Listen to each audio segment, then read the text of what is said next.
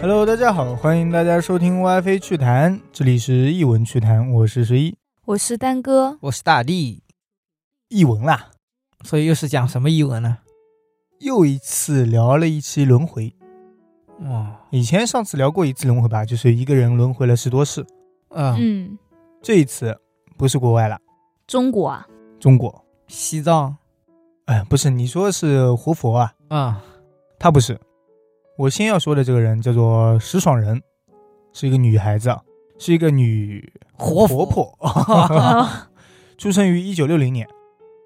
她丈夫是在十多年前去世了， 嗯唯一的子女在广东打工，只留下她一个人独自居住在平阳乡的一座三层吊脚楼里面。呃留守 老人，留守叫儿童，孤寡老人。石爽人年轻的时候啊，是村里有名的种菜能手，嗯，第一个靠种菜发家致富的人。哟，也不挺过厉害。现在他年纪大了，就很少在下地种菜。他如今主要收入就是接受访客，访客，对，接受别人的采访，哦然后拿一点生活费。看来他、啊，采访他什么？啊他种地种的好吗？没有，他就是我们今天要讲的轮回的人。哦，而那些访客就是稍微送点东西啊，送点礼，嗯来听一段石爽人的神奇往事。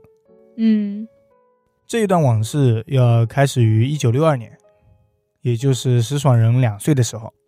当时他在爬楼梯，摔倒了。嗯他父母把他扶起来的时候，这个还在学习说话的小女孩突然开始说胡话了。他说什么啊？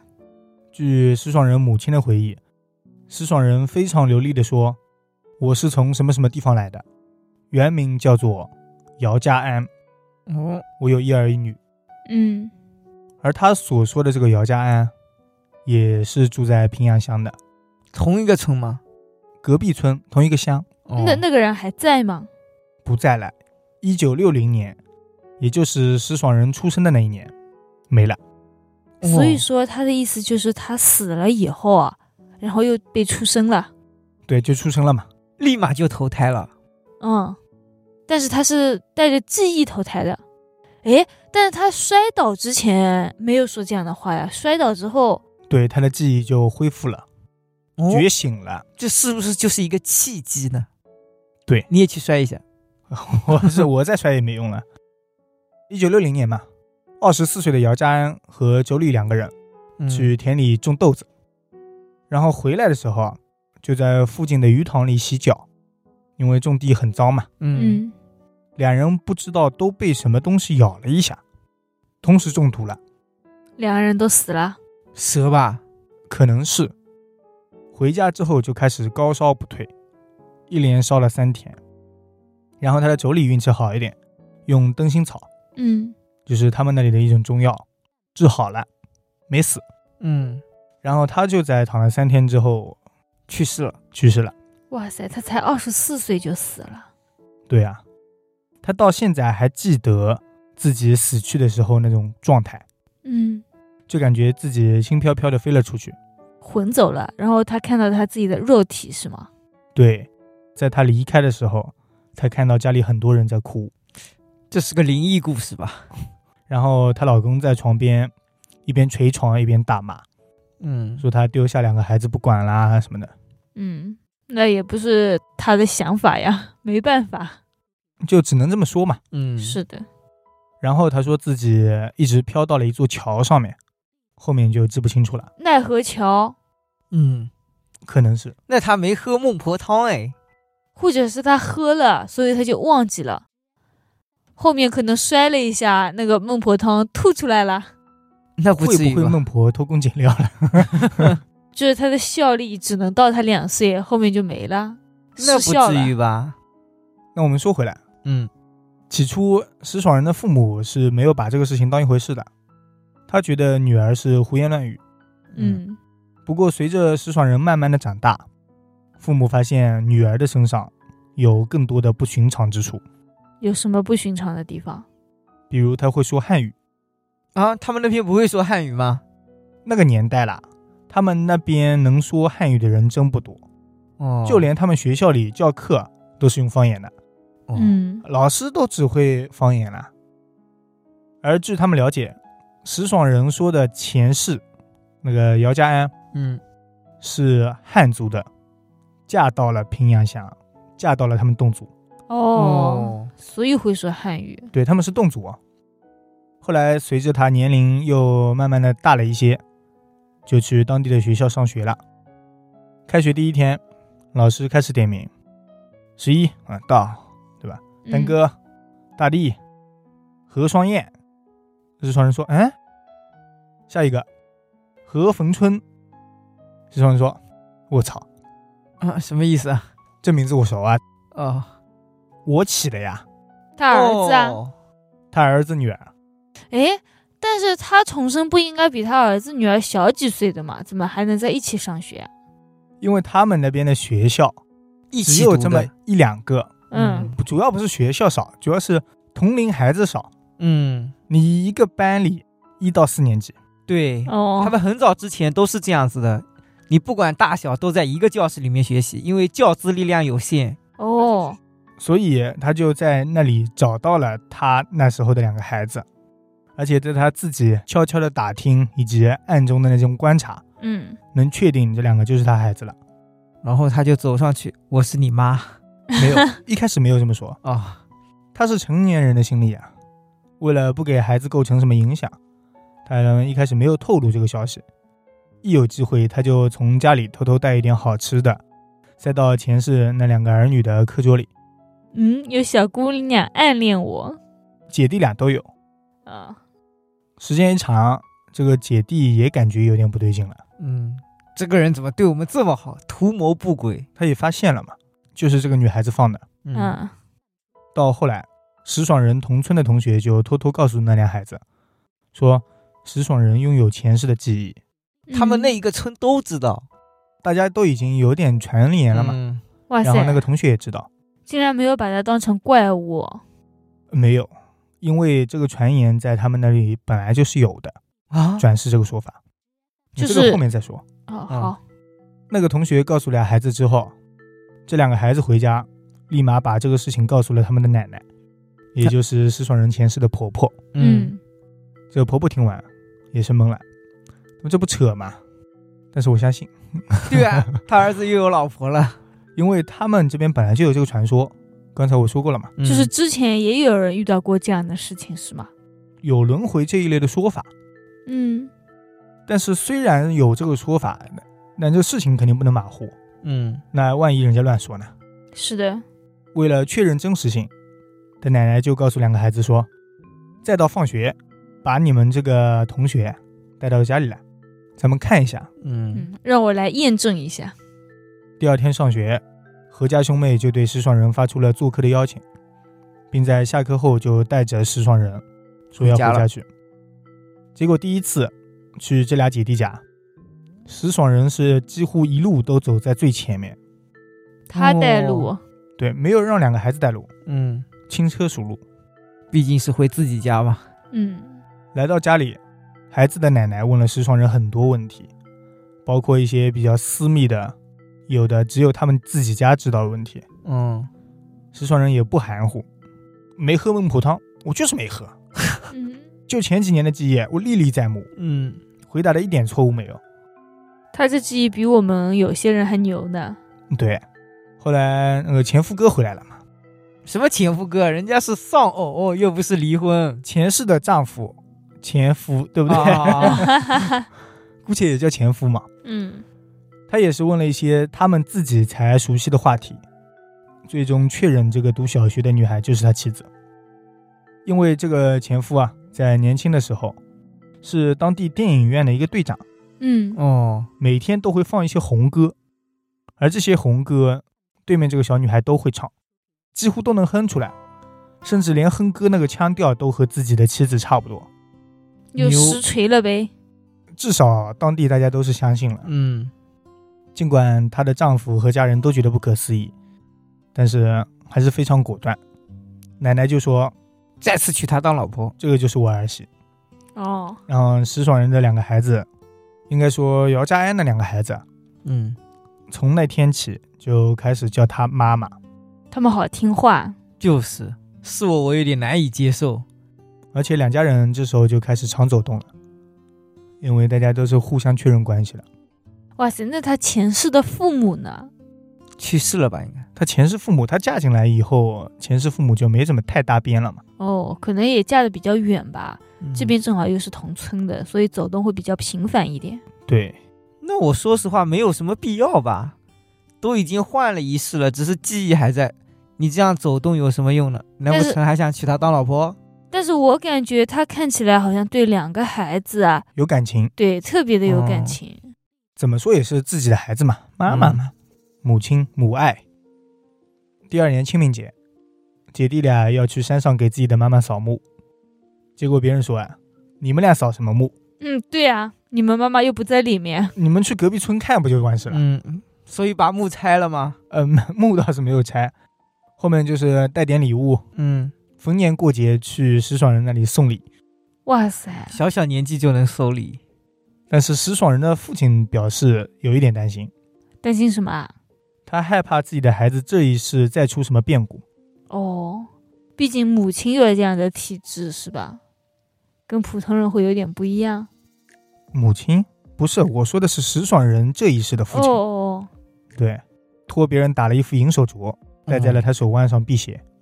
这没什么必要吧？我觉得他只是转世带着记忆，那他前世是突然死亡的嘛，哦，意外死亡，哦嗯，他怕这世也有什么遭到什么不好的。嗯，他只要不被蛇咬就好了。就是前几年，现在已经年纪很大了啊，嗯，就在前几年，那个河汾村还给石爽人居住的吊脚屋安装了一扇铝合金窗户，就是现在还在走动，也经常带礼品过去。嗯，这事情生气吧？神奇。但是你刚刚不是说这个村子里频繁发生这样的事情吗？对，还有其他的嗯，也没有频繁，哦，那有没有可能咬他的其实不是蛇，就是误伤了，所以判官又把他带回来了？哦那些《聊斋志异》里面不都是这样的吗？哦，我把你误杀了，你想再活一世，你可以选择自己一个好一点的地方啊什么的。那会让他带着记忆重生吗？那也不会会吧吧？嗯，不会吗？我怎么感觉他直接借尸还魂那样子，不就是带着记忆的吗？他这不是借尸还魂呀？他是那倒也正是常出生的。对啊嗯，对啊，所以这就是他没有喝孟婆汤的原因，因为他弄错了。所以我就奖励你不用喝孟婆汤，对，听我说话。我也不管你们怎么活了，我就是嗯给你好处了。啊，这叫什么好处啊？对啊，他把他误杀了呀。本来人家二十好几那的赔年偿华嘛，，赔偿你不用喝孟婆汤了。是但是我觉得带着记忆重生不一定是好事吧。对，会怀疑 自己。他们村子还比较善良的，没有怎么样。因为他们村子如果要怎么样，人太多了，哦，不止一个。嗯我先再说几个例子啊，嗯这里不单单是石爽人，就是在一些当地另外的寨子都有类似的传闻。而他家附近就有一个姓何的，当时因为轮回这个事情火了以后，有很多记者过去采访。嗯，何兹娜的父亲何冰就面对记者镜头说我也是带着记忆的。：“不，他说自己的女儿，哦哦，他说何兹娜只有两岁，刚刚学会说话没多久。有一天，他突然神秘兮兮地问父亲：‘我该叫你爸爸，还是该叫你哥哥啊，这么乱吗？？’ 对啊，听到女儿这么问，何冰是有些火大。嗯，不尊重 我。他说：‘你这是在外面听到什么风言风语了？不是他生的，是他爸生的。 没反应过来啊，啊，有点伦理问题了啊。’嗯，但是何兹娜连忙摇手：“哎呀，你想啥呢？误会了，误会了。”他说：“我是你妹妹啊！就二十九年前，我下河游泳的时候溺死了。嗯，诶，那他有一点奇怪，二十九年前溺死的，对，现在刚投胎过来，对啊，所以我也很奇怪啊。对此，我有一个小解释：什么？他在排队。溺死了不是不让投胎吗？嗯，找到替身了 才投。哦，二十九年了，找到替身了呗。那也有点可能哦，我这个我是自己瞎猜说。测。诶，所以说是意外死去的人可以再获得重生的机会，带着记忆重生。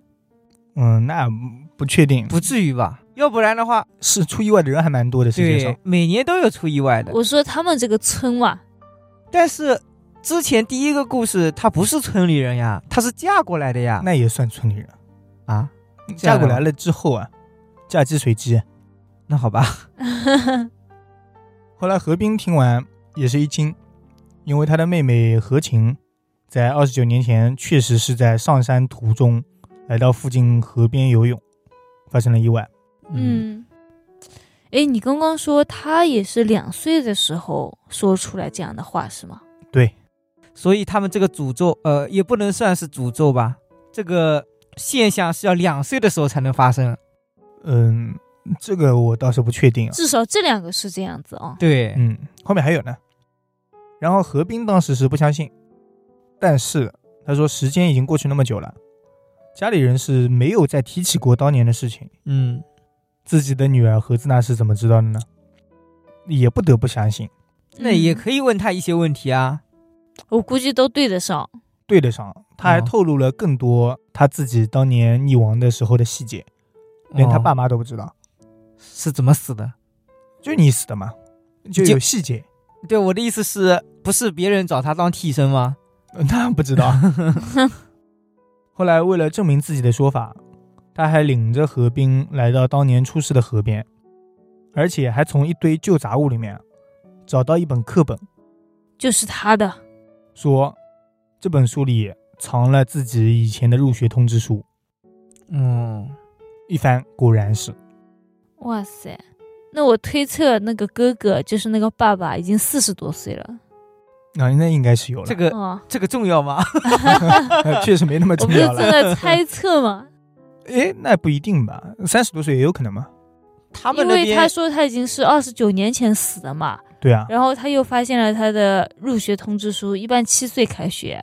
哦，你这个计算一下子算了挺多。对，嗯而且他现在女儿又已经两岁了。对，九加二十九，哎，再加一点点，嗯对，再加快二四十了。不过小学就有入学通知书吗？我感觉很神奇哎。嗯你小学连入学通知书都没有嘛？应该啊有的吧？没有应该吧？应该有吧？我觉得有吗？你们有吗？应该有那种通我应该知是下丢了，来的。但是 我觉得有。我都不知道，我感觉我都是被逼着去上学的，他们带我去哪我就去哪。我至少三年级那一次的入学通知书肯定是发过来了。嗯，那好吧。那河边的事情就讲到这里啊。嗯后来反正他是把何子娜当做女儿，也同时把她当做妹妹，嗯，嗯，这么看待了。嗯，不过放在现在也很正常啊，有些儿子叫妈妈不就是叫什么姐啊什么姐这样子叫的吗？ 呃，也不正常了。其实， 哈哈，在伦理方面，还有更夸张的。村民杨刚弟也告诉记者说，他的儿子是他杨的时爸玉， 爸对，就是他爸爸，啊， 我乱说的。就是杨刚弟的父亲，说自己的爷爷死后转世成了自己。我靠，牛逼！杨刚弟回忆说，儿子在年幼的时候让奶奶照看着。嗯嗯，某一天，他突然从睡梦中醒来，推了推奶奶，和奶奶说：“要下雨了，让刚弟这几天把屋顶修一修。”然后呢？奶奶听后大惊失色，因为孙子说话的口吻和已经过世多年的老伴几乎一模一样。哦，也是两岁的时候吧？呃，那没有说，哦，关键他说的是刚弟，就是他儿子啊，对，直接称了名字，不然的话对嗯应该会叫叫爸爸修一下这里。对，是他这个语气就是爷爷的语气嘛。而且杨时玉还能准确地说出爷爷去世时的那个经过。他说自己在前世修房子的时候不慎掉到了猪圈里死了。哦，哦，他还把他们带到猪圈里，说我就是在这个位置摔死的。哇塞，天那哪他牛逼是死了多久之后投胎的？呃出，生那没说哎，也是好久了。因为我发现他们三个人死都是出意外，一个是被什么东西咬了，一个是溺死的，一个是摔死的。对，而且我还发现一个共同点，就是女的重生之后是女的，男的重生之后是男的。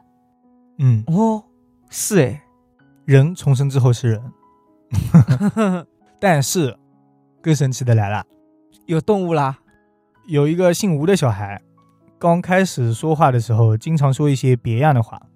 汪汪汪吗？没有没有在其他的小朋友都对玩具感兴趣的时候啊，嗯，他特别喜欢大自然，然后还经常告诉家里人说，那里的猪草不好吃，你们就不要去割了。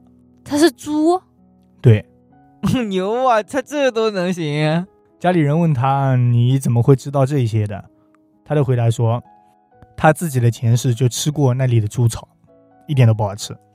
那它会不会是人的情况下吃了猪草呢？对啊，饿到极致的时候，哎，不是，一开始他爸妈也没有把他说的当一回事，嗯，但是后来这个孩子在遇到同村的一名屠夫的时候啊，他说看到是就这哇个哇大人，哭。就是这个人杀了我。对，他说自己的前世是外公家养的一头白猪，因为一次巧合被卖到了屠夫家中，嗯，杀掉了。是他现在外公家的一头猪，哦哇，真的牛，是刚烈吧？很刚烈，而且除了猪，啊人家扭转世的也有，那我就不一一细说动 了物。也能转世啊？他们村，动物能转世呀，动物当然有灵魂了。我我感觉他们村真的好牛啊！他们像哦，他们乡真的好牛啊！可能人口出生的多了，然后动物就变成了人。对灵魂不够了嘛，嗯，那是不是快讲完了？这个事情我先不说了。啊、然后后来，随着留言越来越多，除了一开始的那些记者，还吸引了一大批专家学者还有游客前往参观。嗯，二零一一年，社科院派专家和当地政府部门组成了联合调查组，是不是该走进科学了？走进过走进过，啊、他们有调查出来什么吗？查了，最后的结论是，各种迹象和线索证实，这里的人的确有转世人，但没有科学依据，哇、感觉好神奇啊！这这就就是是他们结论。等于说，确实是查不出来，用科学无法解释。对，后来中南大学民族学教授黄静也是专程来访，他多次往返于中南大学和平阳峡，试图揭开这里转世轮回的秘密。嗯，为此，他还使用了自己拿手的催眠术，嗯，对那些自称有转世经历的村民进行催眠问询。为了保证实验更有说服力，他还专门挑了一些阴气比较重的地方，啊，可以通灵是吗？让人更加迷糊一点。哦，再开启测谎仪，然后还催眠。结果一番测试之后，黄静教授得出结论是，在全球许多地方都有轮回人出现，嗯，但是平阳乡这样如此密集的转世人出现实属罕见，就是也承认了。嗯，他说，或许需要社会学、民俗学、心理学等多方面学科共同解读，才可以获悉答案。这是什么年代说的话？现在解读了没有？二零一几年嘛，都已经过了将近十年了。这怎么解读？他少说了一个，我觉得应该要玄学。 哦，去道教，对，哎，那让那些算命的算一下，不就知道了吗？那这种不好算吧？感觉泄露天机太严重，损寿命啊！哦，不太清楚。就说一下什么原因就好了。就是结论我们已经有了，他们就是转世投胎的。那为什么会这样子呢？我不是我，我是来走进科学的。我让道教的来给我算了一下， 啊大家都开始相信迷信了呀。 但是这个转世投胎本来就有一点迷信了吧？对啊，嗯，很迷信。湖南大学的一个民俗学家，他还说，可能是侗族人对鬼神的崇拜，这样就可让以他转世嗯们投胎产？生了再生人的现象，有可能啊，嗯因为在侗族的信仰里面，万物都有灵，嗯，他们相信世间万物都有来生和今世。嗯。那他，我想知道那些已经投胎的人，他前世的前世是什么？他自己能记得吗？没有，这种其实说法有点类似于信仰了呀。对，就是他们的信仰嘛。那说实话，有些信佛的很迷信的那种，我也没看他们投胎转世，怎么还带有记忆啊？那转世灵童，你不是听说过那也只有活佛嘛？嗯西藏那边才有这样的。你看我们这边都没有啊，我们这边相信这种的人特别多吧，对啊，嗯，但就一个都没有啊。孟婆汤可能比较好。哦， 我们这边的质量比较好是吧？对啊，他转嗯世了呀，有很多人信佛的都说求来生，求来生，求来生，嗯但是并没有说一定要来生有记忆啊，他只是来生过得好。但他们也没有求吧，我感觉他们都是不知不觉就死了，怎么求呢？不是啊求来生是求来生过得好，并不是说一定要有来生。哦，这样子啊本来就是吧你就有来生，嗯，是吗？迷信啊、你信不信？ 后来不是那些权威人士发言过了嘛？ 嗯，平安乡的转世人也变得更加的火热，有不少人特意几千公里过来看，过来询问他们、采访他们。但是随着他们年龄的增长，他们并不愿意对外人讲述。嗯，他们给出的理由呢，是因为他们前世的离去，多数都是非正常死亡，嗯，所以如果再说出来的话，会给家人，或者说两边的家人，都造成心理伤害。嗯，哦，而且要说好多遍啊！你来一趟，我得给你说一遍；来一趟，我得给你说一遍。我觉得是我，我都给你说烦了。对，所以后来就有一个不成文的规定，就是你要去问，你就得带礼物或者红包。哦，正常的呀，人家都耽误了自己的事情给你讲故事了。对啊，对啊，但是在外人看来，只要和钱挂钩，这个事情就不纯粹了。那倒是。那你们别打听呀。不是，他们觉得，哦，制造舆论是不是编出来的？啊对他们觉得你们是不是为了赚钱所以编的，嗯，或者说，甚至是你们这边为了旅游业开发起来，集体编的一个大谎言。但是他们那边除了这些人可以以外，其他旅游的地方也没什么好玩的吧？呃，风景也还挺好的，哦哦，那好吧。但是这样吸引别人过来了。对，顺便我们旁边玩一玩。嗯，那很有道理啊。而且有网友质疑，有理有据。他说，平阳乡转世的这些人，多数都是留守老人和儿童。嗯，那为什么他们出去打工的人就没有转世的呢？可能必须在这块土地上才可以。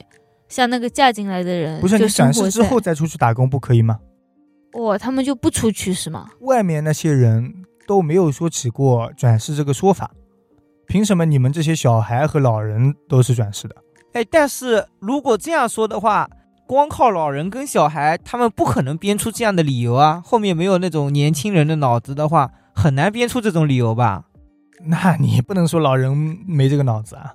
哎，关键是我想起来，不是有人拿着测谎仪啊这种催眠术啊，都已经实验过了吗？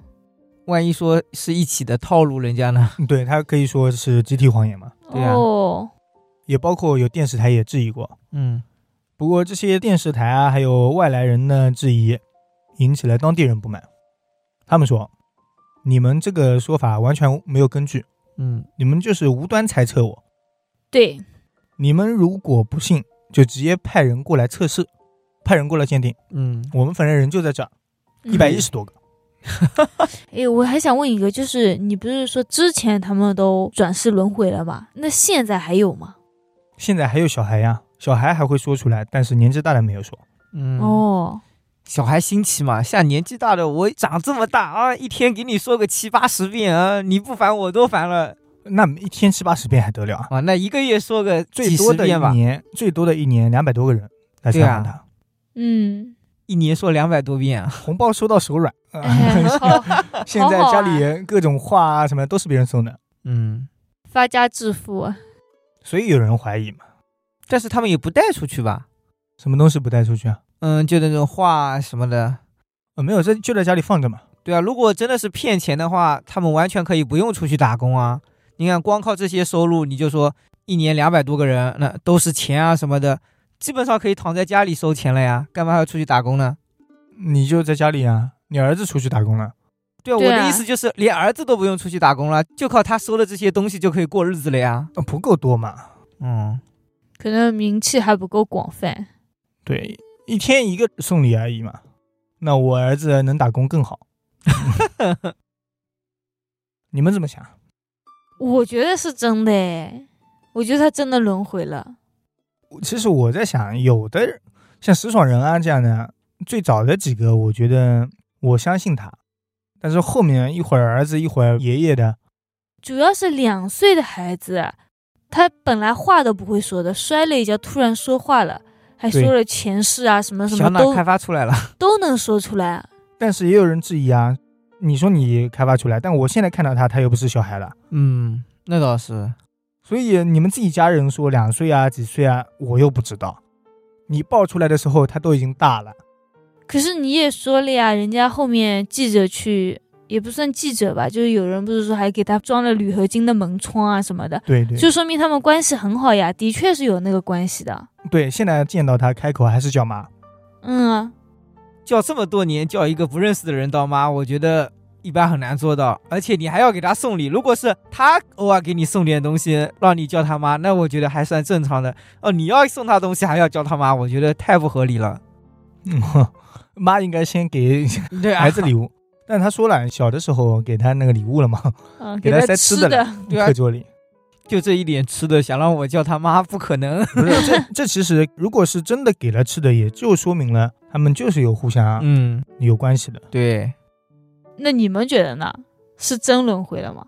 嗯说不我好。蛮相信的，但如果是真的轮回的话，那说明他们那个箱里面就有一个轮回那个有装一个置一轮回样。系统。对，哎，可不可能是每一个乡，就是有一个孟婆在管着熬汤，然后他们那个乡正好采的哪一味草药被孟婆给采错了？哦，那个孟婆失误了。 对，关键现在还有啊。按你的说法，就是我是这个镇的，以后我还在这个镇。哦，应该是死在哪里算哪里，嗯，因为她是嫁过来的，啊你死在这个乡里了就算这里了，就轮回到这里了。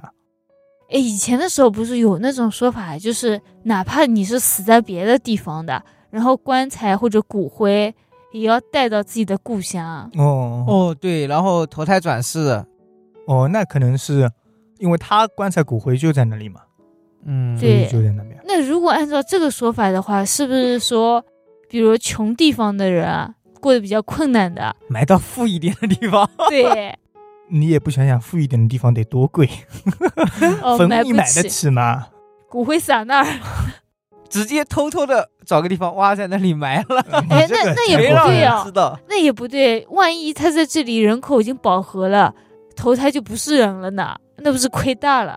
那当宠物也不 错。现在我感觉宠物狗活的都比我 好。你说像人家那种骨灰撒河里的，他会不会转世之后就是一条鱼了？那如果海里的话，那就是大鱼。啊，那万一他的骨灰被鱼吃掉了呢？然后鱼就带着他的记忆变成了鱼群。一群鱼，嗯这啥？哦，好假、啊，我感觉我觉得投一个比较现实。嗯，我也觉得。都撒成灰了，还投一个，我有点不太 相信。但是我觉得，如果是人带着自己前世的记忆变成人，这种还好。最惨的是那种人的记忆，但是穿到了动物身动物上，身上啊比如像猪身上，比如说他爸爸是屠夫，看着他爸爸杀了他自己，这也太难受了吧？好那我像就是写字了呀。啊，你猪一个会写字猪吗？哦，拱啊，你用鼻子拱啊，对那啊，个怎泥么土上样？面我拱可以字。啊动两下写一个字出来吧？嗯， 说话说不了，字还不能写吗？你说我是你儿子，啊对你别傻我。那我觉得不太可能，只会把你供起来。哦，对了，其实他们这边还有一个说法，就是他们村里自己会熬孟婆汤。啊，他说这是孟婆汤，你喝了以后你就不会有这个记忆了。就是然后说呢？他们自己把这个记忆当做是一种苦恼，嗯不嗯想让他们有前世的记忆，所以制造了现实版的孟婆汤。哦，那他们喝了之后还有记忆吗？还有呀，不然那的话从小他的时候先给的呀。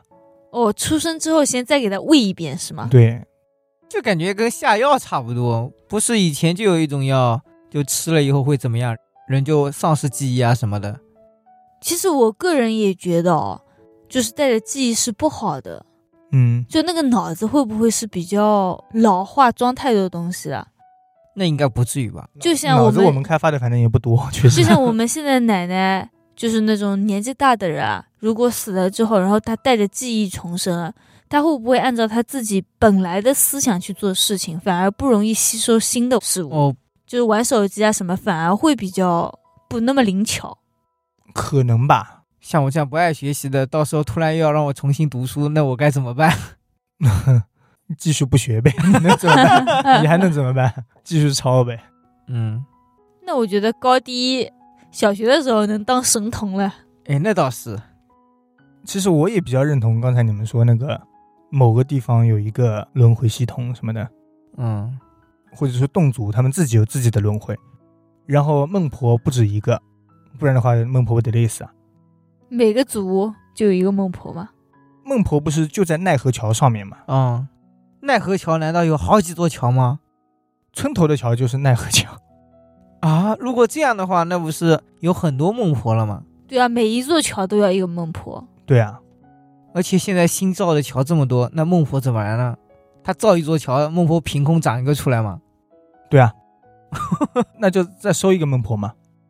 我瞎说啊，你们有没有发现我们这边有习俗，不就是人去世之后一定要背过桥吗？那这个是为什么要过桥啊？不知道哎，跟奈何桥有关系吗？不知道。算是过了奈何桥吗？他刚刚那个人好像是说，他过奈何桥之前是有记忆的，过了以后就没有记忆了。他记忆就是到那座桥上就没了，嗯，所以说就是有可能他来到了那座桥上喝了孟婆汤，会不会有可能就是之前你说他们村里的药跟孟婆汤的药药效是相反的，所以他突然偶尔哦会不觉是醒记忆？是觉醒的多了以后才喝的那个药。哦，这样的，哎，那你说你们这边不是有这个习俗吗？要把人背过一座桥，那会不会是他们村子里没有这个习俗啊？那很多地方都没有这个习俗的，其实。对我刚想说，是不是他们自己没过这个桥，没喝孟婆汤，然后直接就走了？可能他们那边没有桥。不是，啊他肯定是喝了孟婆汤，不然他为什么会没记忆呢？但是他那个孟婆汤药效可能不是那么好，嗯，那他们的孟婆也太不尽责了吧？关键是他们村里面能制造出这种药，让我觉得也很神奇啊。那这个是他们自己的说法啦，他哦也没有说准确有用啊什么的。嗯，但是孟婆汤的效果应该都是一样的吧？不可能说哦这边效果好一点，那边效果差一点吧？那那汤也有需要努力的，啊、 你以为是自己做菜吗？啊，我咸了加点盐。 哎，那你们觉得带着记忆重生是好还是不好？我觉得有好有坏的吧，但总体来说应该是好的吧，为什么？就不用再重新学习了呀。就比如念字啊什么的，就对穿衣服啊什么都很麻烦啊，不会给家里人造成负担。你说你两岁了，突然自己会穿衣服了，哇，你爸妈高兴死了，我靠！其实我个人觉得是不好的，不然的话，他们为什么要去煮孟婆汤呢？他们为什么还要自己人为在制造这个呢？他们不希望他找回之前的那个人，我觉得他们这样子的话，伦理非常的乱。伦理是真的乱。嗯，你但说，是嗯，那我问你，如果是时间线就不一样了，几百年之后我再重生，我再投胎，然后有记忆，关键带着那个记忆也没什么大用吧？那我中文不用再学了吗？你说你一百年后的课文跟我们那时候相差很大了吧？我不需要课文，我要的是中文字，我就不用再识过。嗯而且怎么说呢，带着记忆的话，会不会有一些偏执呢？就比如你前世喜欢一个女的，你没有得到她，你好不容易复活了，就又想去找她呢？几百年之后复活的啊，呃，没有这个人了，已经。找他的子孙后代。啊， 没有，我就是找他一个差不多的那种，然后你就对别人就是看不上，就不是一直待在那里就这样子。